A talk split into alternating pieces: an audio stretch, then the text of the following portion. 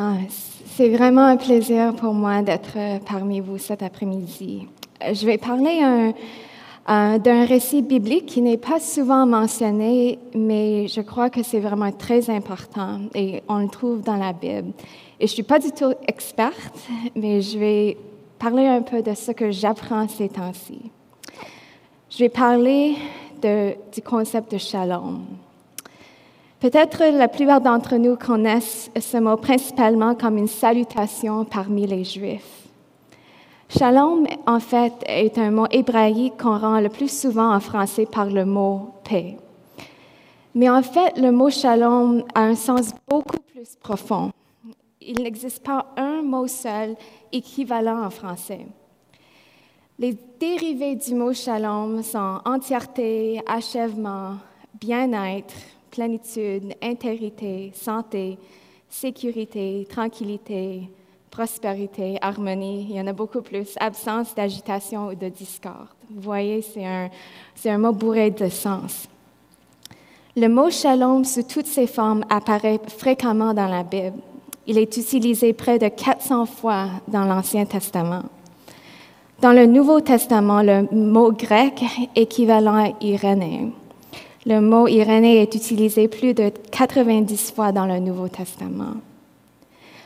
Alors, dans la Bible, lorsque le mot shalom est employé comme une salutation, il s'agit d'une bénédiction pour le destinataire et un souhait pour des relations justes dans la communauté. L'un des concepts centraux du shalom est que nous sommes tous connectés, que notre paix dépend de la paix de l'autre. L'intention de Dieu pour le monde est que nous soyons tous interconnectés et jouissant de bonnes relations entre nous. Alors, où est-ce que nous voyons le concept de shalom dans toute sa plénitude? Dans le jardin d'Éden. Une auteure du nom de Lisa Sharon Harper dit la chose suivante. Elle dit, dans le jardin d'Éden, Dieu a créé un monde de relations interconnectées et débordant d'une bonté active. On voit cette bonté dans le jardin, dans les relations entre l'humanité et Dieu, entre l'humanité et soi-même, entre l'homme et la femme, et entre l'humanité et le reste de la création. Tout était très bon au début. Tout était caractérisé par le mot shalom. Cependant, comme nous le sachons et voyons, le péché a tout brisé. Dans le restant du livre de Genèse, on voit comment le shalom est perdu dans toutes les relations à chaque niveau de la création. Mais ce qu'on voit aussi au long de, de l'Ancien Testament, c'est que Dieu appelle son peuple à retourner au monde qu'il avait prévu, un monde de shalom, où les relations sont caractérisées par l'harmonie, la paix et la plénitude. On voit ça à travers l'histoire des Israéliens. On voit ça à travers quand il a institué le sabbat ou l'année du jubilé. On voit aussi à travers les prophètes, Dieu a dit à son peuple encore et encore de revenir au shalom, à une façon de vivre en société où chaque membre de la communauté expérimente son amour, le repos et le bien-être, en raison du fait que tous respectent ses principes de droiture et de justice. Dans le Nouveau Testament, nous voyons l'accomplissement ultime du shalom à travers la vie de Jésus. Il est non seulement euh, celui qui apporte le shalom, il est lui-même le shalom. Dans Éphésiens chapitre 2, verset 14, c'est écrit, car lui-même est notre paix. Sa mort et sa résurrection ont ouvert la voie à la restauration de tous les torts et toutes les relations. Nous le voyons à travers sa vie. Jésus montre l'amour de Dieu en franchissant les barrières de la culture, la classe et l'ethnicité. Jésus interagissait avec les lépreux, les femmes, les riches, les vulnérables et les opprimés. En Christ, on voit le début du renouvellement de toutes choses. Il est venu rétablir le shalom. Mais quand nous regardons le monde aujourd'hui, dans les deux dernières années en particulier, nous ressentons encore les effets du péché. Tout autour de nous, nous voyons des gens brisés. Nous voyons des gens avec une relation brisée avec Dieu.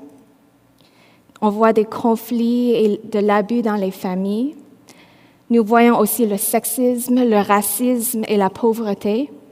Nous vivons sur une terre qui souffre des effets de la pollution et de négligence. Nous sentons profondément que les choses ne sont pas ce qu'elles devraient être. Ce à quoi nous aspirons, c'est le royaume de Dieu. Nous aspirons au shalom. Je crois que Dieu a ancré profondément dans chacun de nous ce désir. Mais je ne crois pas que c'est juste un rêve utopique. Lorsque nous lisons l'Apocalypse, nous savons qu'un jour le shalom serait entièrement rétabli. Nous attendons ce jour avec impatience, mais ce jour n'est pas encore arrivé. Alors, qu'est-ce que ça signifie pour nous aujourd'hui, en tant que disciples de Jésus, dans cet entretemps où nous attendons l'accomplissement de son royaume, et la plénitude du shalom? Je veux dire, premièrement, il est important de se rappeler que Dieu nous invite à nous associer à lui pour apporter le shalom au monde. Il dit que nous sommes des ouvriers avec lui.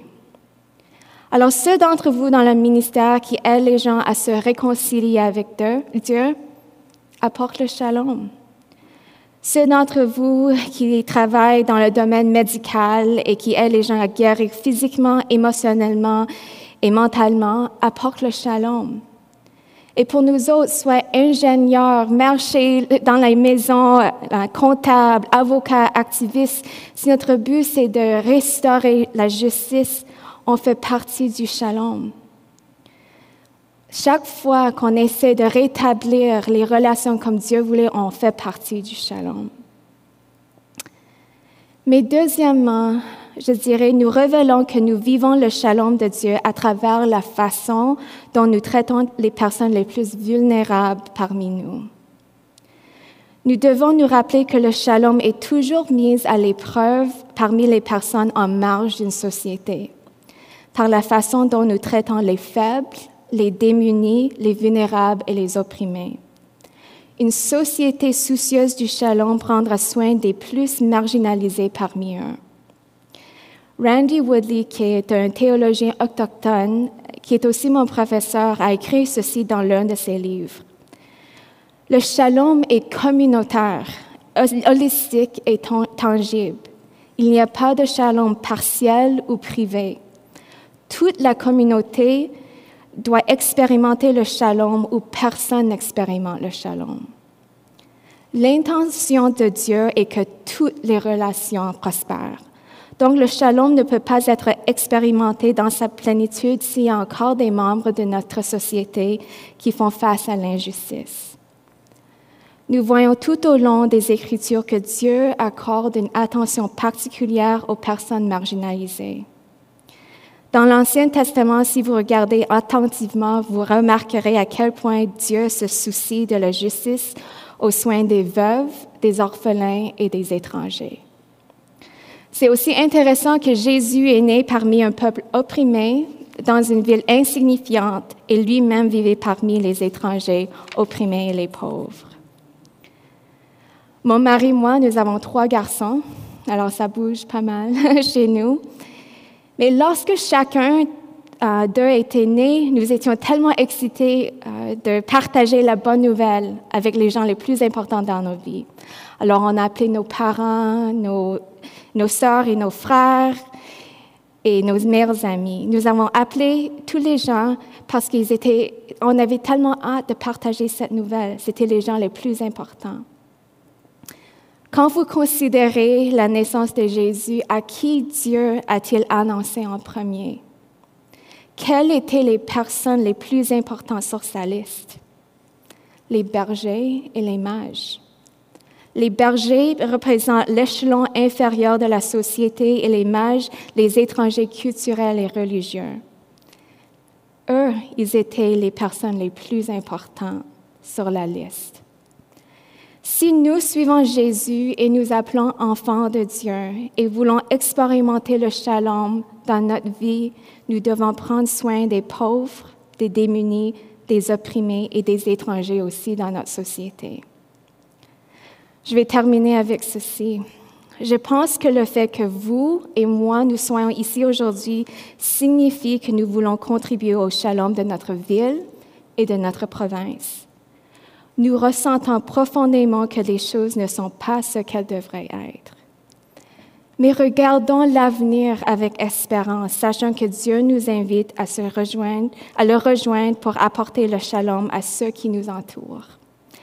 Regardons l'avenir avec joie, sachant que nous le faisons ensemble et avec lui.